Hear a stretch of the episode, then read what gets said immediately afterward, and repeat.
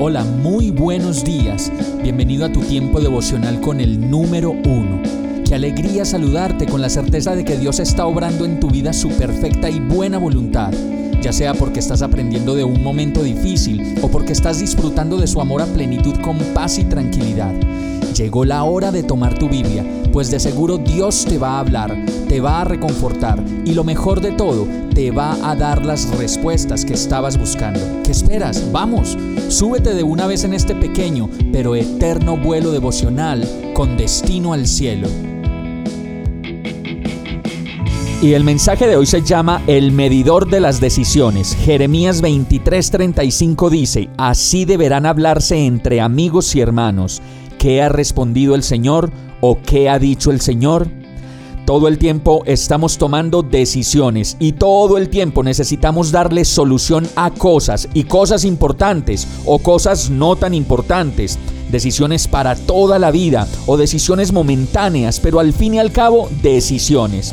Y entonces llega el momento en que compartimos con un amigo o con alguien cercano lo que vamos a hacer o lo que ya estamos haciendo. Y como lo dice el verso, lo ideal es que cuando nos reunamos entre amigos y hermanos para conversar de lo que estamos haciendo, nos podamos preguntar otra vez como lo dice este verso, hermano, ¿qué ha respondido el Señor? ¿Qué te ha dicho el Señor?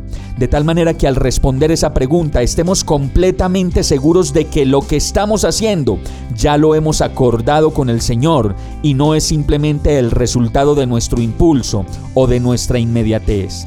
Qué bueno que en medio de nuestras decisiones siempre pudiéramos hacernos esta pregunta y responderla de la manera más sensata y verdadera, pues sólo así podremos estar completamente seguros de que lo que vamos a hacer no nos va a apartar del propósito de Dios y además de ello no va a ser piedra de tropiezo ni para mi familia, ni para mis hijos, ni para alguien más. Vamos a orar. Perdóname Señor Ahora entiendo que la pregunta clave para todas las cosas de mi vida es, ¿qué has respondido tú, Señor?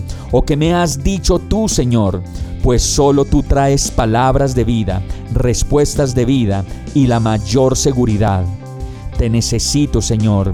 Ayúdame, respóndeme y lléname de ti, pues solo quiero hacer tu voluntad. Y todo esto te lo pido en el nombre de Jesús. Amén. Hemos llegado al final de este tiempo con el número uno. No te detengas, sigue meditando durante todo tu día en Dios, descansa en Él, suelta los remos y déjate llevar por el viento suave y apacible de su Santo Espíritu. Solo compártelo con quien lo necesite y ames. Hoy, de la mano de Dios, todo será un gran día. Para más información visita nuestra página www.iglesiabierta.com o llámanos al 313-334-0116. Oramos y rogamos para que cada día te enamores más de Dios y para que no pares de pasar todo tu tiempo con el número uno